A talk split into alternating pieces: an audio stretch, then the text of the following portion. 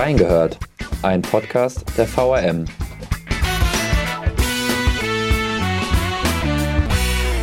Platz 6 nach sieben Spielen, die drittbeste Offensive der Liga. Der SVWW ist durchaus vielversprechend in die Saison gestartet, doch neben dem Platz haben sich wohl ein ganz dickes Eigentor geschossen. Wir haben reingehört. Herzlich willkommen zur neuen Episode von Reingehört. Ich bin Dominik. Ich habe letzte Woche diese Folge ja auch schon angeteasert. Ich als Fußballfan freue mich riesig auf die Folge und habe heute Sportredakteur Stefan Krezelius zu Gast. Gute Stefan. Hi Dominik. Ja, der Plan war ja, dass du im Stadion bist, gestern beim Spiel, beim Auswärtsspiel in Saarbrücken und wir danach im Studio aufnehmen. Daraus wurde nichts, wie man hört. Du hast gestern über den Stream verfolgt. Wir nehmen jetzt gerade übers Telefon auf. Brauchen wir nicht näher ins Detail gehen. Lass uns lieber viel lieber über den Fußballverein aus der Landeshauptstadt sprechen. Du hast das Spiel gestern gesehen. 2-2 in Saarbrücken, zwei Rückstände egalisiert. Wie ist dein Eindruck vom Spiel gewesen?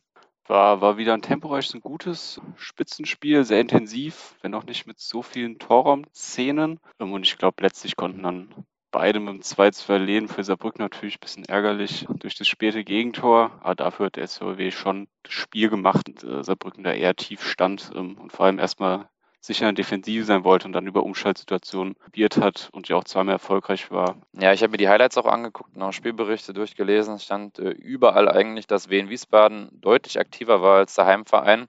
Du hast den Ausgleich auch angesprochen, sehenswert von Neuzugang Britannien mit der Hacke in der 88. Minute. Da muss man ja schon auch glücklich sein über den Punktgewinn, gerade weil es danach ja auch nochmal für Saarbrücken die Möglichkeit gab von Kuni zum 3 zu 2. Aber trotzdem war man aktiver. Also eigentlich auch schade, dass man da nicht mehr Punkte mitgenommen hat, weil man ja viel mehr Ballbesitz hatte. Aber was war so das Problem? Problem würde ich jetzt gar nicht sagen. Aber wenn man zu sagen will, es war halt schon schwer, sich Torchancen rauszuspielen. Es war jetzt auch nicht so, dass der SVW Chancen im Minutentakt hatte. Auch, wie du ja schon gesagt hast, die schon spielbestimmt war, auch diese optische Überlegenheit hatten. Aber es war gegen diese Defensive einfach schwer und ich glaube auch Spieler, Trainer, die waren nach dem Spiel dann auch, so wie es dann auch gelaufen ist, du hast den sehr sehenswerten späten Ausgleich angesprochen, waren die da auch schon zufrieden und ein 2-2 in Saarbrücken muss man ja auch äh, erstmal holen. Definitiv. Saarbrücken ja auch ein Konkurrent um den Aufstieg, die unbedingt nach oben wollen und dementsprechend den Etat, glaube ich, nochmal erhöht haben jetzt im Sommer, um auch vielversprechende Neuzugänge an Land zu ziehen ja, trotzdem bitter, wenn man sich anschaut, wie die Gegentreffer fallen. Ich meine, zweimal Fehler der Innenverteidiger. Beim ersten Dreintaler die Flanke unterschätzt vom Flügel. Beim zweiten war es Gülane, der unter dem Ball durchgesprungen ist und sich für mich unverständlich dann über äh, Mitspieler beschwert hat, obwohl er eigentlich unter dem Ball durchgeflogen ist. Aber wie dem auch sei, 2-2 nimmt man mit. Man hat jetzt aus sieben Spielen drei Siege, drei Remis und eine Niederlage. Das sind 12 von 21 Punkten, Platz 6 und auch nur vier Punkte auf Rang 3. Ich meine, die Tabelle hat jetzt nach sieben Spieltagen auch noch nicht so viel auszusagen. Aber es gibt schon klare Indizien, auch was das Spiel auch angeht. Ich meine, das sieht man auch an den, oder die Spielweise, das sieht man auch an den Statistiken. 16 zu 9 Torverhältnis, das ist die drittbeste Offensive der Liga.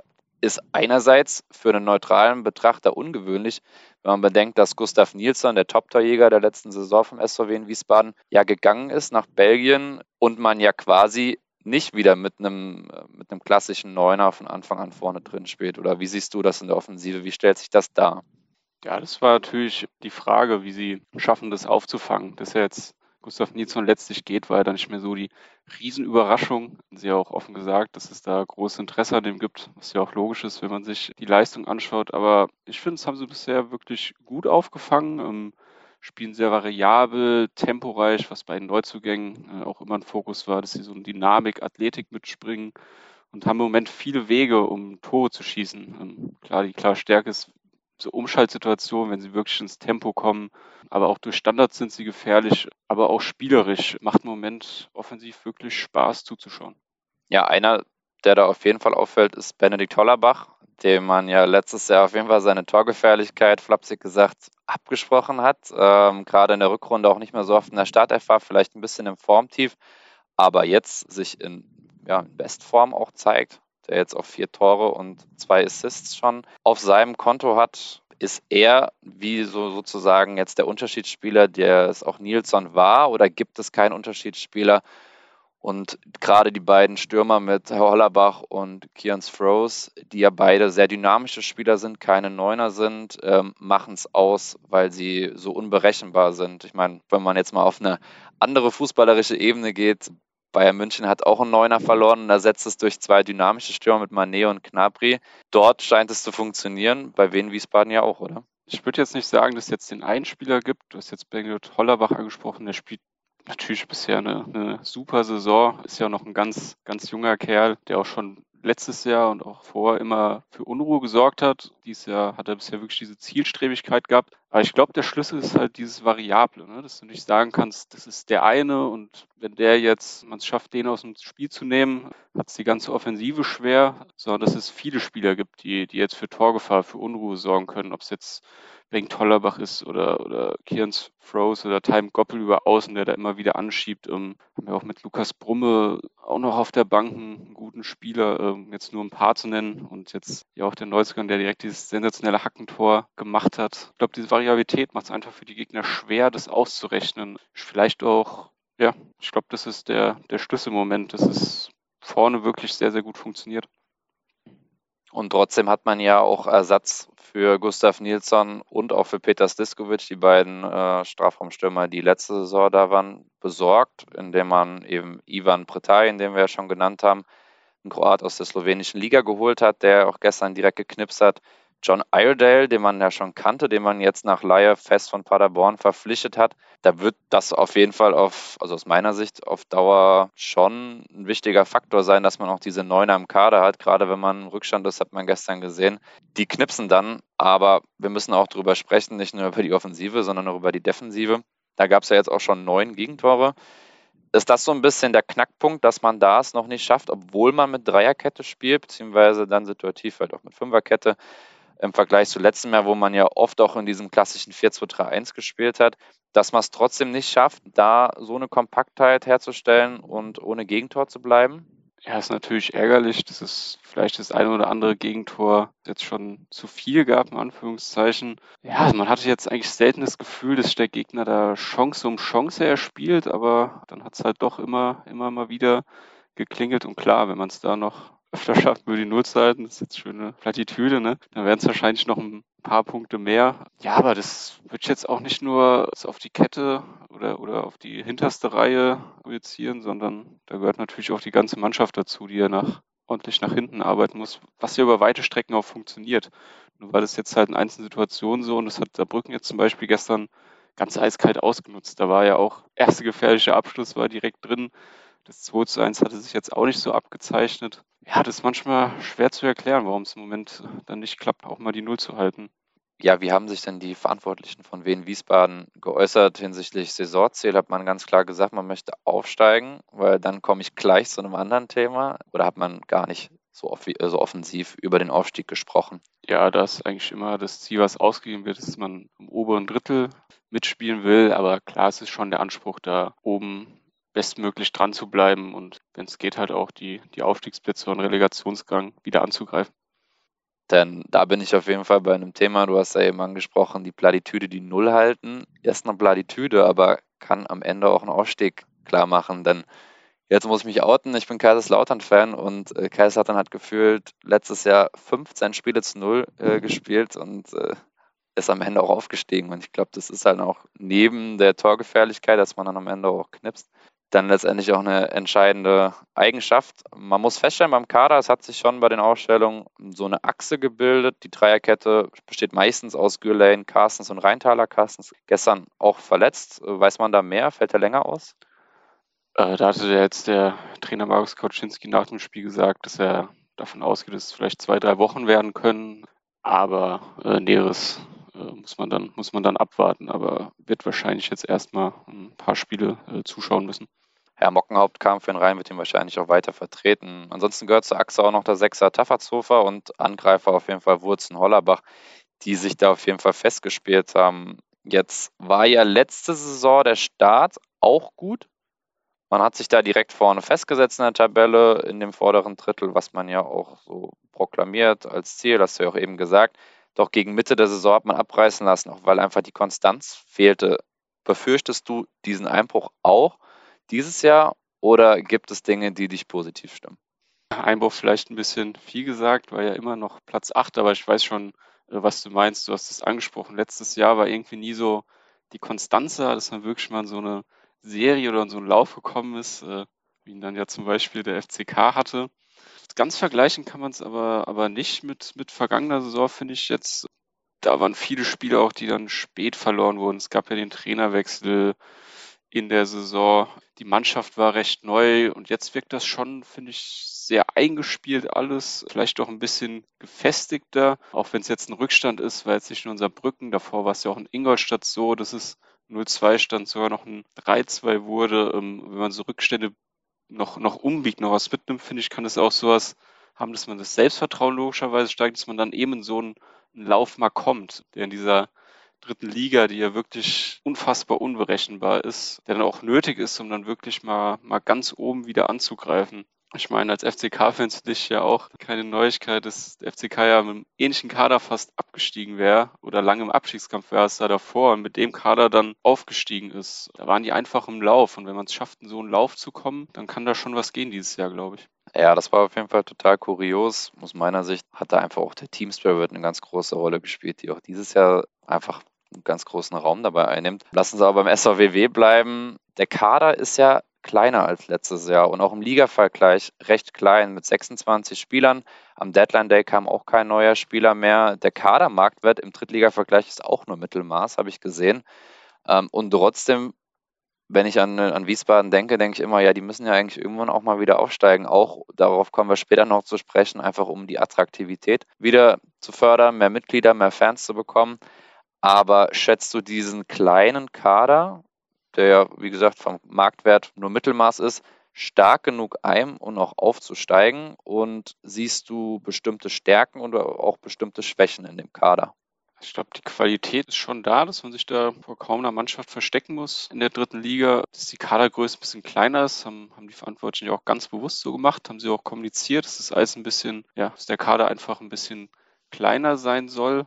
Dennoch finde ich, dass die Positionen schon doppelt besetzt sind. Du hast es ja auch schon angesprochen. Florian Kaas musste jetzt leider verletzungsbedingt raus, aber dafür kam jetzt Sascha Mockenhaupt ins Spiel. Das ist ein Luxus, den andere äh, Drittligisten, glaube ich, sehr, sehr gerne hätten. Man hat auch im Moment das Gefühl, die Einwechselspieler, wenn die kommen, immer auch noch was, so einen Push nochmal bringen. Ne? Dass da wirklich nochmal ein Schub geht, äh, was, was auch wichtig ist, dass man da spät noch Puls setzen kann, wenn das Spiel vielleicht äh, phasenweise in eine falsche Richtung geht, da noch eine Veränderung von der Bank bringen kann. Und das ist durchaus der Fall. Aber klar, so eine große Verletzungsmisere kann man natürlich nicht gebrauchen. Aber wie gesagt, ich glaube, von der Qualität her kann da dieses Jahr wirklich was nach, nach oben wieder gehen.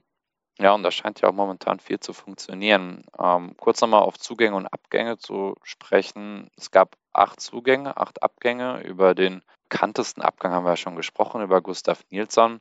Ansonsten haben wir noch Maxi Thiel, der nach Aue abgegangen ist, Tim Boss nach Magdeburg, Dominik Prokop nach Kroatien, Kevin Langford, Viktoria Köln, Gianluca Kort und Marc Deis haben den Verein ebenfalls verlassen. Ist außer Gustav Nielsen einer dabei, wo es wirklich wehtut?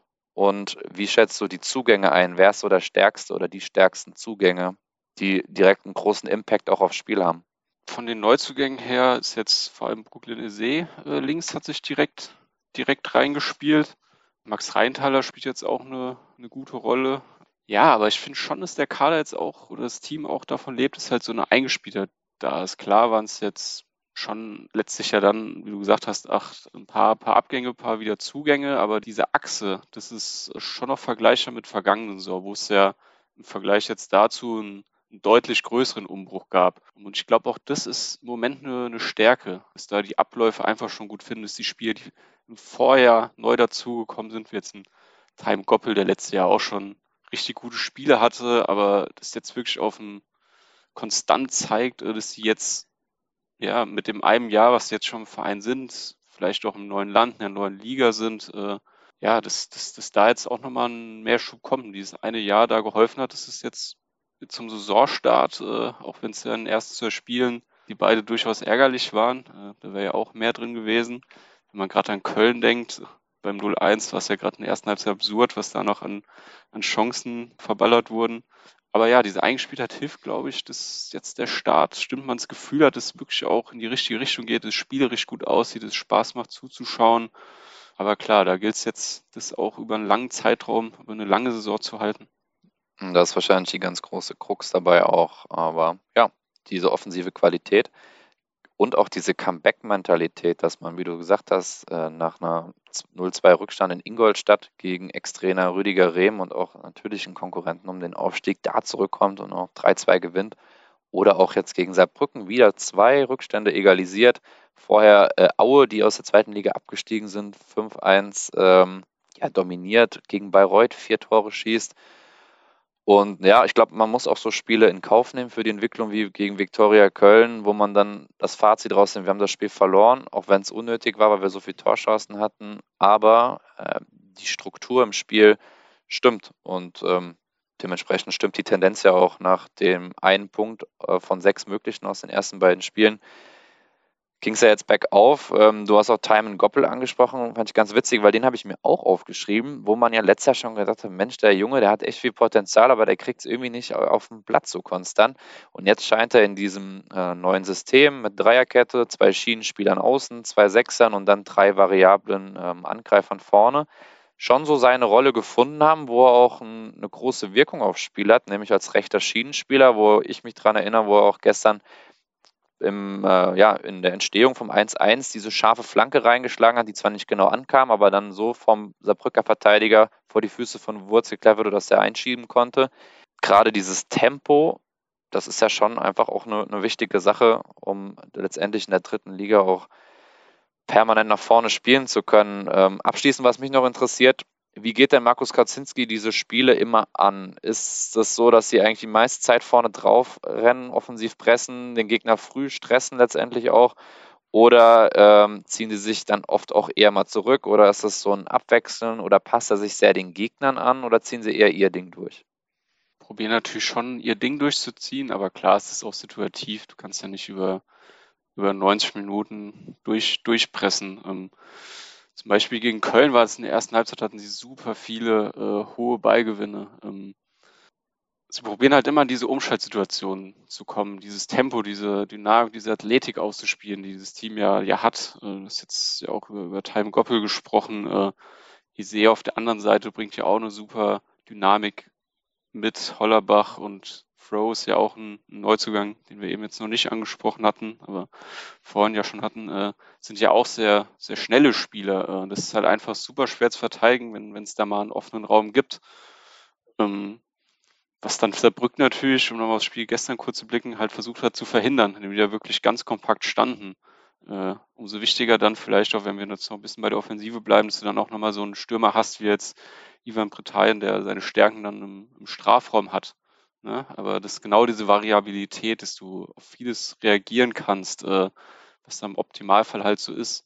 Wird bestimmt auch wieder Phasen geben, wo es ein bisschen schwieriger ist in der Saison, ähm, wo du dann vielleicht noch mehr über Standards kommst oder so ein Spiel mal, wo es, wo es nicht so funktioniert, aber im Moment die Richtung sieht schon wirklich sehr vielversprechend aus, finde ich. Attraktivität, die natürlich aber auch noch nicht so viele Fans mitbekommen. Also der Zuschauerschnitt liegt bei knapp über 2000 und da kommen wir auch auf ein Thema zu sprechen und zwar diese Marketingkampagne. Der beste Zweitverein Deutschlands hieß es und äh, ja, obwohl Wien Wiesbaden hier auch in der Region nicht so viel Aufmerksamkeit bekommt, oft waren sie auf einmal in ganz Deutschland bekannt. Ähm, man muss es auch eigentlich deutlich so sagen, teilweise zur Lachnummer bei vielen Menschen gemacht. Kannst du uns kurz aufklären, worum es bei dieser Marketingkampagne ging, die ja auch bei den eigenen Fans für mh, hm, deutlich Unmut gesorgt hat? Also das Ziel war oder das Ziel ist es ja auch, über so Kampagnen letztlich nachhaltig mehr Zuschauer in das Stadion zu locken. Das, das war der Kerngedanke. Das soll eine Saisonkampagne sein, wie gesagt, mit dem Ziel, äh, dass das Stadion letztlich voller wird. Also verstehe ich das richtig? Also der beste Zweitverein oder generell Zweitverein ist das gemeint, dass man normal, äh, die meisten auch hier in der Umgebung irgendwie Frankfurt, Kaiserslautern, Mainz, Bayern, Dortmund-Fans sind, aber man sich trotzdem quasi mit Wien Wiesbaden, gerade wenn man hier kommt aus Wiesbaden und Umgebung, trotzdem ja sympathisieren kann und quasi das dann der Zweitverein ist für die Leute, deren Erstverein Frankfurt oder irgendwelche anderen Bundesligisten oder bekannten Vereine sind. Habe ich das ja, richtig verstanden?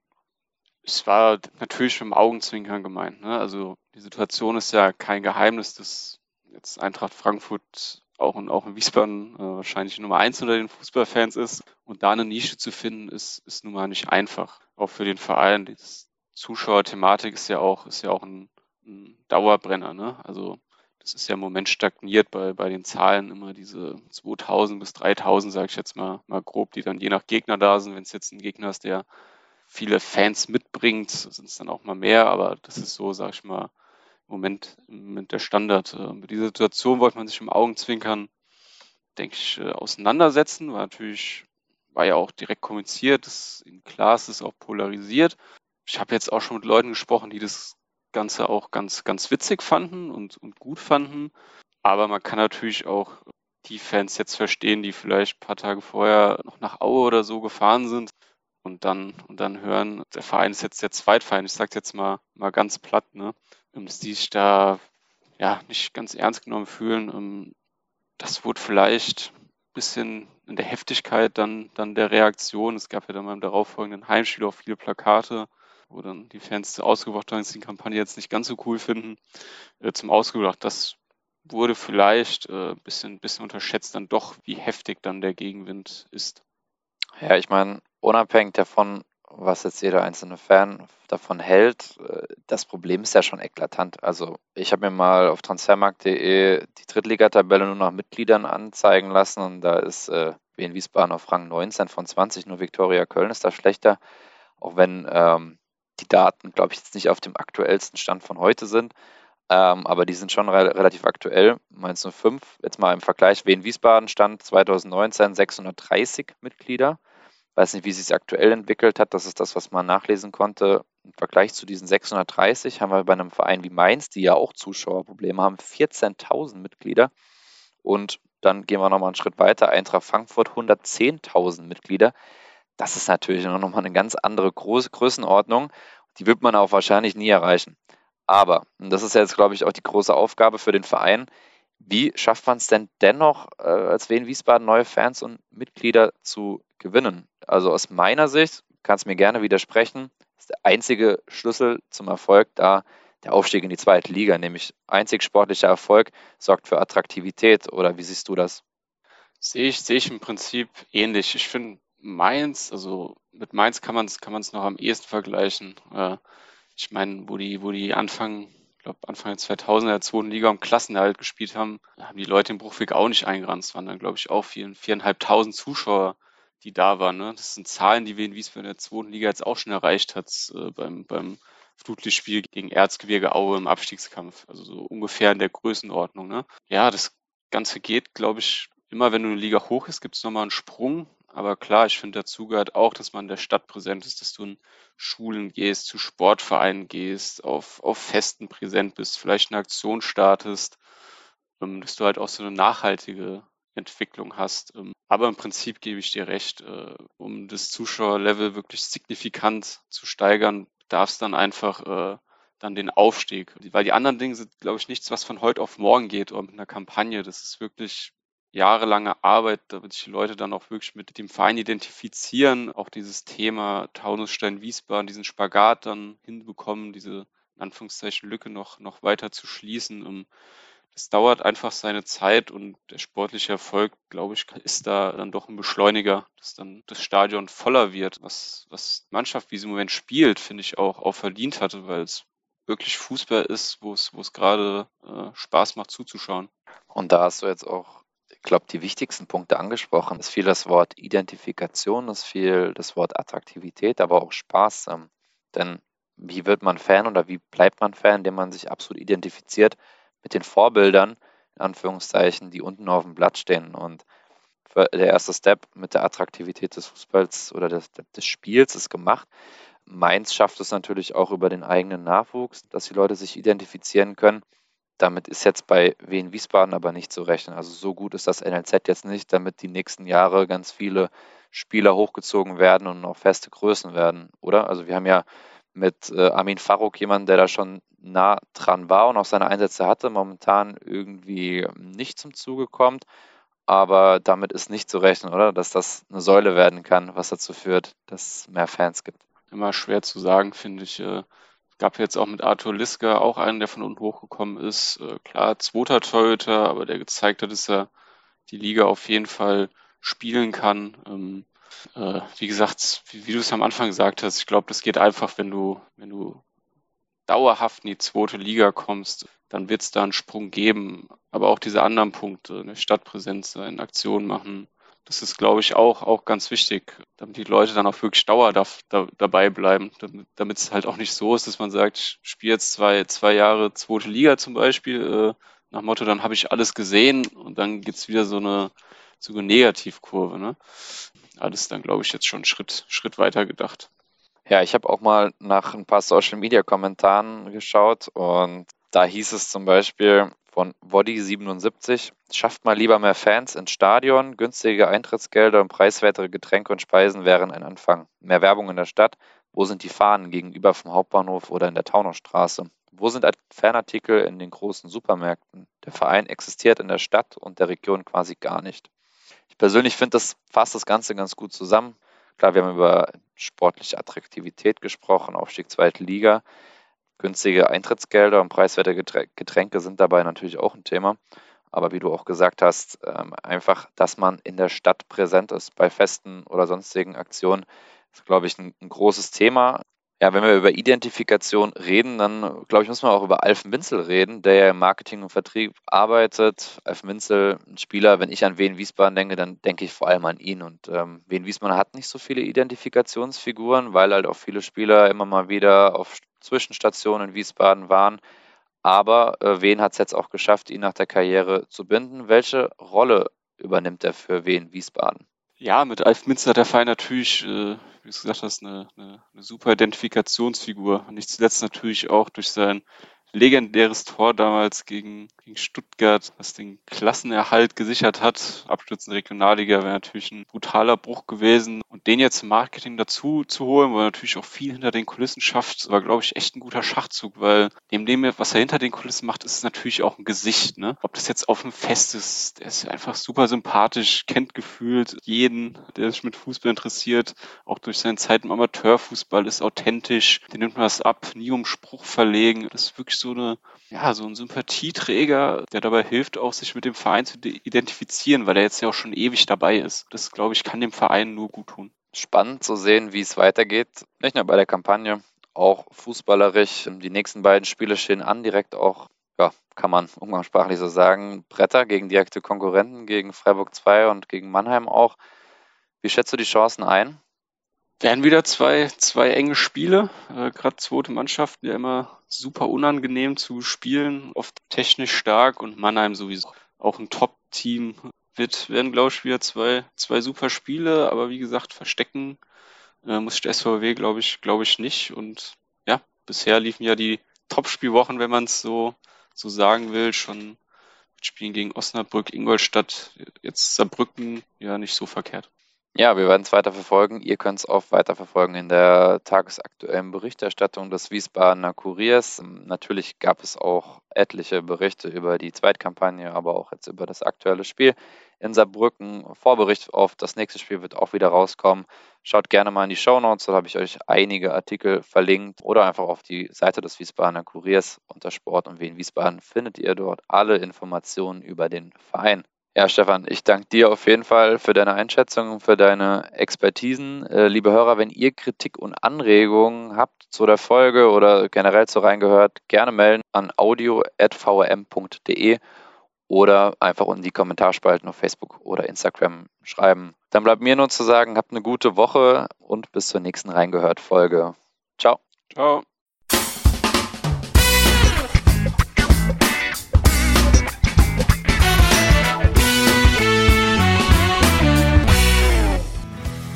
Reingehört ist eine Produktion der VRM von Allgemeiner Zeitung, Wiesbadener Kurier, Echo Online und Mittelhessen.de. Redaktion und Produktion die VolontärInnen der VRM.